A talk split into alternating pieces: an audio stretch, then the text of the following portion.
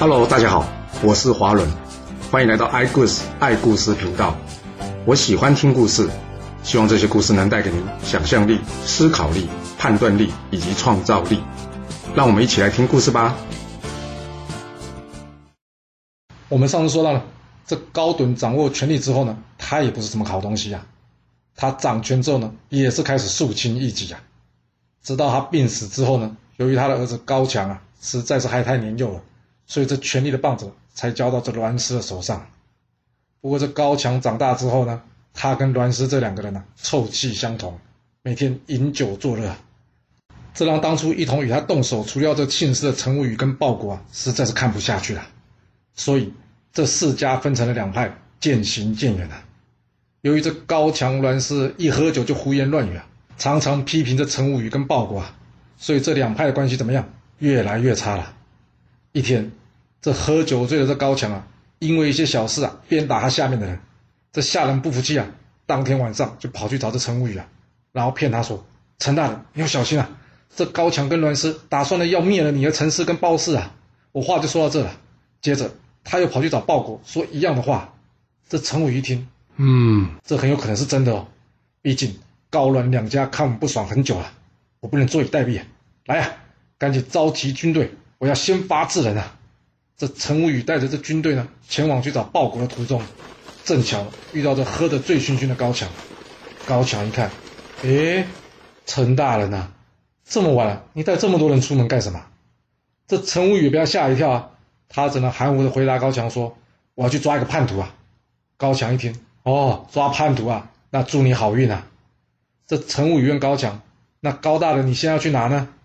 高强说：“我还能去哪？我去栾氏家喝酒啊！”这陈武宇与高强分开之后呢，他来到鲍国这边，这鲍国也已经准备好了军队，准备出发了。他跟鲍国说：“我刚刚在来的路上，遇到这高强，他说他要去找栾氏喝酒，不知道是真的还是假的。”鲍国说：“那就派人去打听看看呢。”果然，打听消息的人回来报告，这高强真的是去栾氏家喝酒啊。陈武宇一听，糟，我们被高强的下人给骗了。刚刚高强遇到我，我说去抓叛徒，要是我找不出这叛徒，那高强不就是怀疑我了吗？唉，要不这样，一不做二不休，既然军队都已经带出来了，我们就直接去攻打高强跟栾师吧。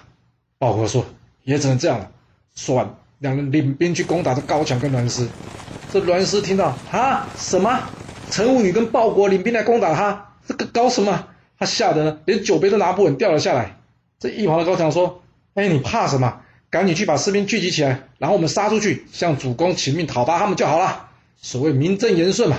这两个小贼不是我们对手了。”接着，栾氏在前，高强在后，他们将门打开了，朝着齐景公的宫殿呢，杀出一条血路。这陈武宇及鲍国一看，糟，他们该不会是打算去挟持主公吧？所以两人呢，赶紧率领士兵去追击。而另外一头呢，高强的族人听到什么陈鲍两家率兵去攻打栾氏啊，哇，这可不行啊！所以呢，他们也赶紧找人啊，抄家伙前去营救这高强啊。就这样，四家的人马在这齐景公的宫殿外面呢，互相对峙。这晏婴听到这事情之后呢，赶紧冲去找这齐景公啊。他一来到这齐景公的寝宫外面呢，这四家人马一看，哎。燕大人呐，哇！要是燕大人加入我们，那就太好了。所以大家怎么样？赶紧邀请他加入他们阵营。但是晏婴却回答他们说：“等等等等等，你们的恩恩怨怨，我跟主公报告的。你们是让主公决定吧。”说完，他一个人进去去见这齐景公了。来到齐景公的寝宫里面呢，齐景公一看到晏婴，他问晏婴呢：“外头到底在搞什么？他们想要杀了我吗？”晏婴说：“主公啊，他们不是来针对你的啦。哦，不是针对齐景公的。”那这齐景公不是又可以去吃瓜了吗？没了，都打到家门，总要处理一下吧。这齐景公问晏婴说：“哎，那你看这事要怎么处理啊？”晏婴说：“这高阮两家之前呢，整肃异己，滥杀大臣，早就搞得天怒人怨了。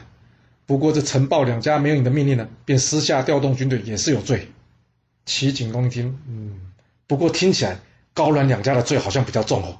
我看要先解决掉这两家。但是现在要找谁才有这能力去处理呢？晏婴说：“主公，我看这大夫王黑呢，应该是有办法处理的。”齐景公一说：“哦，那好，赶快传命，要这王黑出兵去助这陈鲍两家，除掉这高冷两家。”这王黑收到命令之后呢，立刻率兵前来助战了。这高墙乱石不敌，最后怎么样？兵败逃亡鲁国。而这陈武以及鲍国呢，赶走了高栾两家之后，接着会做什么呢？哎，别想太好，他们干的也是一样的事，就是去怎样搜刮人家家产呐。不过这时候晏婴出面阻止陈武宇说：“你没有拿到主公的命令就擅自动兵，现在还把这些财物私自收到自己名下，我怕将来你会有问题啊。我建议呢，你把这些分得的财物跟土地啊，全部交还给主公，让主公自己决定，这样就不会怪罪到你了，你说是吧？”陈无宇一听，嗯，有道理耶。哎，多谢您提醒啊。好，我这就马上将这些财物跟土地呢，全部交还给主公。这陈无宇除了交还这些土地跟财物之外，他另外还送了一份个大礼啊，给这齐景公的母亲孟姬啊。齐景公一看，嗯，这陈武宇很上路哦，竟然将所有东西都给我，好，太好了。这他妈妈呢，孟姬也提醒他，既然这陈武宇这么听话，那是不是该赏赐些他什么东西呢？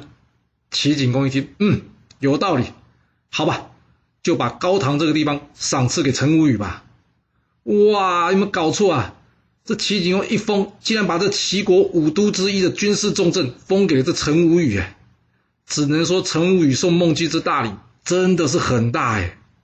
从此以后，陈氏开始富裕起来了，而这也成为将来齐国国君被这陈氏或者说是田氏给拿走政权埋下了伏笔啊。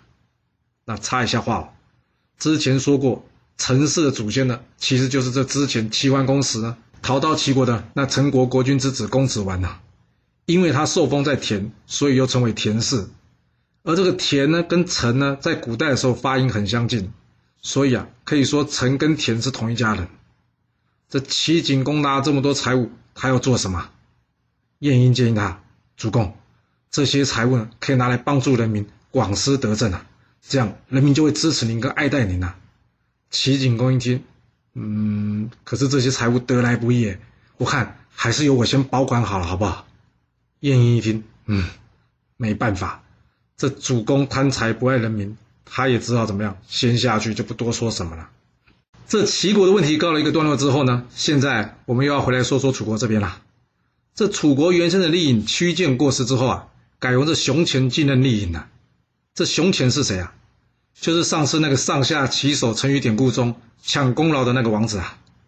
这熊虔一上任之后一看，嗯，这大王熊军每天都病恹恹的，看来恐怕做不久哦。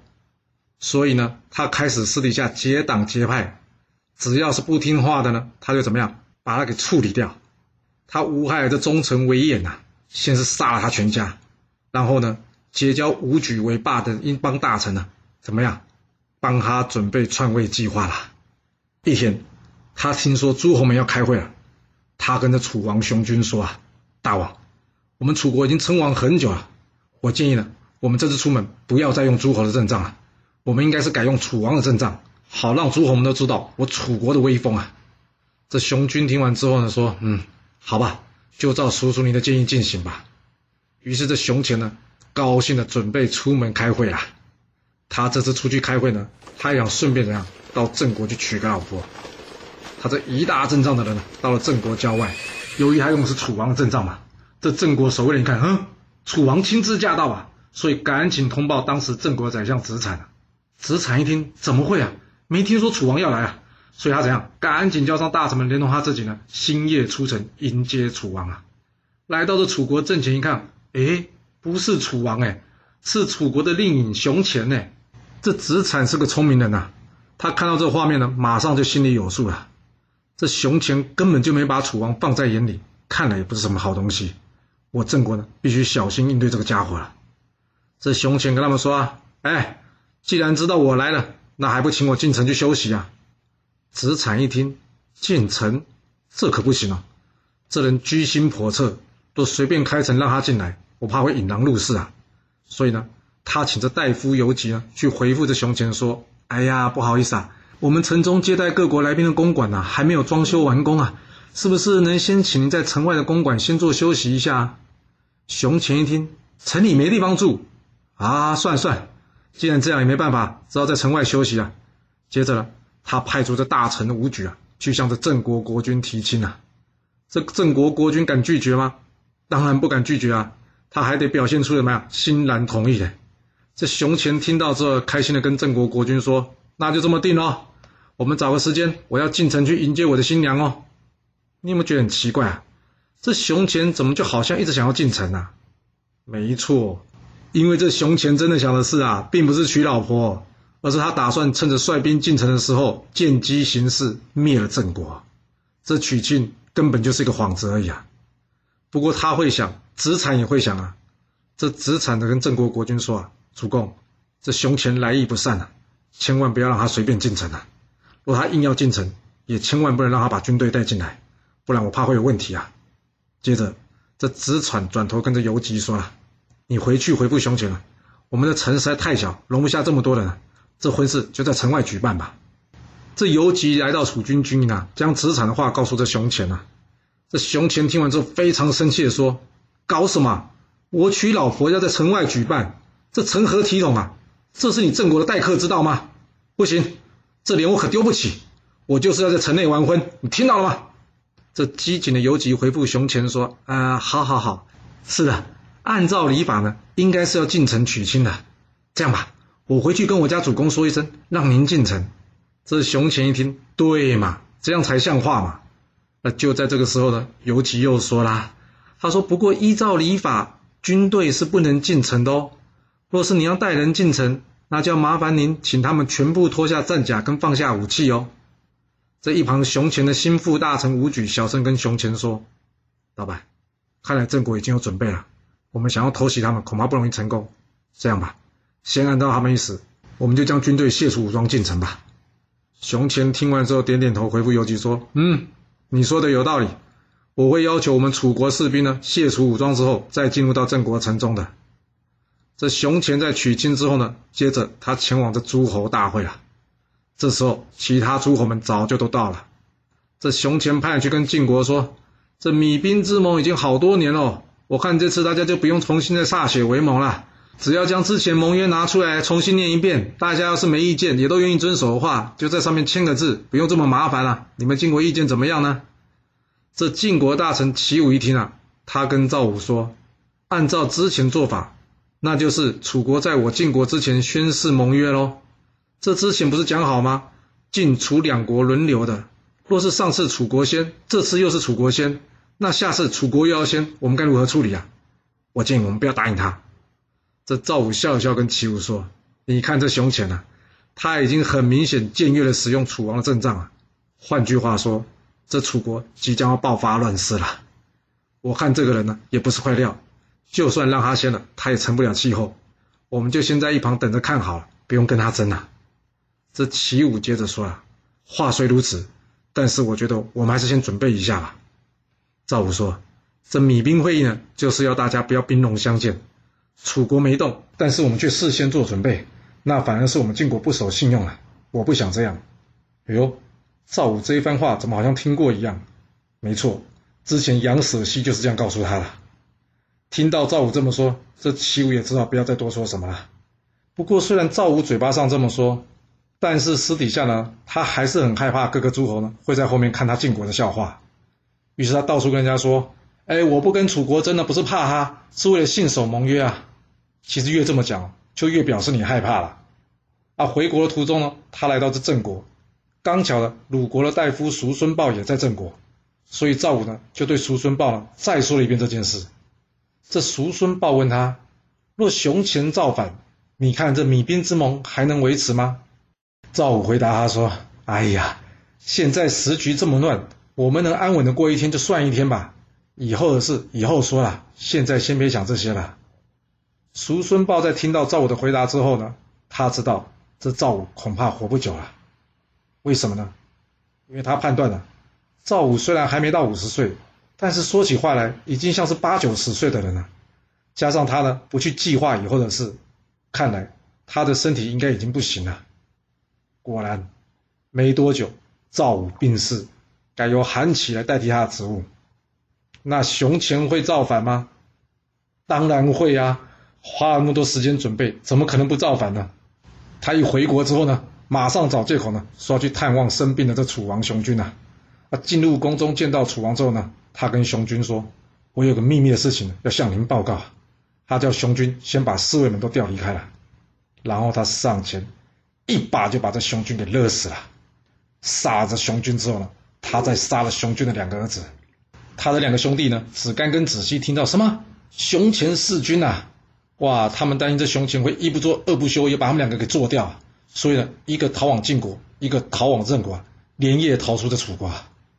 之后，熊前对外宣布了，这熊军病死了，小孩也接连病故了，加上我们这些兄弟啊，除了年幼的戚己，其他都不在楚国了。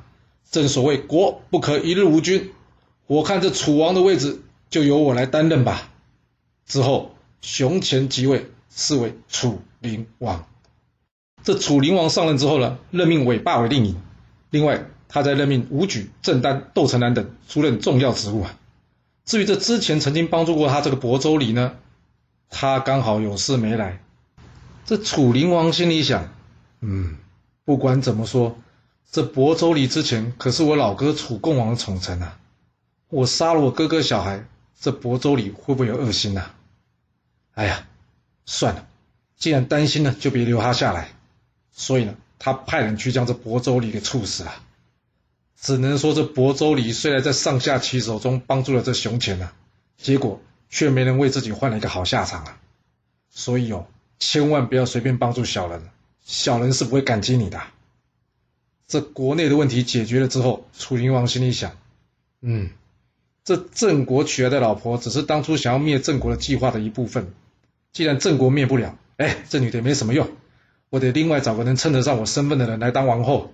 所以呢。他派人去向晋国求亲，这晋平公因为这赵武刚刚过世，他也不想轻启战端了，所以也只好先忍着这楚灵王答应了这件婚事。楚灵王既然得到晋平公的许婚，哇，他整个人高兴的都飘了起来了。于是他决定将这好消息告诉大家，并且来个怎么样诸侯大会啊！这场大会之中呢，除了鲁国、魏国没到之外，宋国派遣大夫项须出使。其他各个小国呢，也都是国君亲自来参加。这楚灵王觉得，嗯，看看这阵仗，我应该也学学这齐桓公、晋文公，来个称霸天下吧。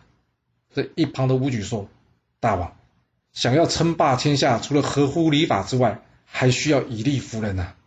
依我看，这齐国大臣庆封弑君，这吴国不但不征讨他，还赐他官爵，加上这吴国算是我楚国的世仇了。”我们刚好可以借这机会呢，来讨伐这个奸臣，顺便来修理一下吴国。你看看这怎么样？这样子一来呢，除了可以压压晋国气焰，二来可以让大家知道我楚国的兵威。楚灵王一听，嗯，好，就来个大会诸侯联军出兵讨伐庆丰。而这附近的诸侯呢，被这楚灵王一叫，哪敢不来前来赴会啊？大家聚集好之后呢，楚灵王告诉大家呢，这次集会的目的。就是要去出兵讨伐呢，这收留齐国弑君之臣庆封的吴国的罪行啊！他派遣大夫屈生领着这诸侯联军啊，出兵前往讨伐吴国啊！哎，等一等啊！虽然说是联军一同出发啊，不过这中间呢有一个国家不能去，嗯，哪个国家？就是这个徐国，徐国不准参战。哎，啊，这不是很奇怪？要人家来又不准人家参战。这是因为啊，这徐国国君的母亲呢是吴国人，这楚灵王呢担心他去通风报信，所以随便安了个罪名给他的，把他先留了下来，不准他同行。不过这徐国国君的消息很灵哦，他知道楚王的担心之后呢，他跟楚灵王说：“大王你放心吧，我徐国一定誓死效忠的。